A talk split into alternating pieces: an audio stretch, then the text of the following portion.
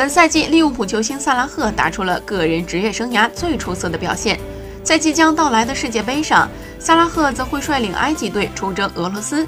与他们同分在 A 组的还有东道主俄罗斯队、南美劲旅乌拉圭队以及亚洲雄狮沙特队。